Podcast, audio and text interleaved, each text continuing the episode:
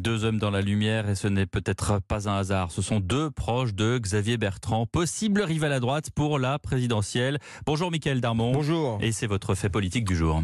Ah ben oui, hein, parce que absolument, Xavier Bertrand, c'est l'obsession euh, du président hein, pour le chef de l'État, le patron de la région des Hauts-de-France et l'adversaire le plus gênant à droite pour 2022.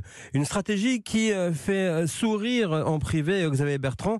S'il croit me coincer en nommant Castex et Darmanin deux amis, eh bien la ficelle est un peu grosse, dit-il en privé. sa réponse est toute prête. Pour lui, pas question de se tromper de combat. Hein. Si Xavier Bertrand se réjouit de la promotion de son ancien directeur de cabinet Jean Castex et celle de son poulain Gérald Darmanin, eh bien, il ne les combat pas. C'est Emmanuel Macron et personne d'autre qui reste sa cible.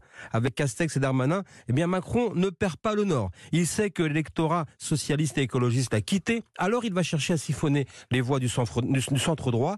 Sa seule option n'est plus le dépassement des clivages, mais l'effacement du en même temps. Michael Darmon, votre fait politique du jour, tous les matins sur Europe 1.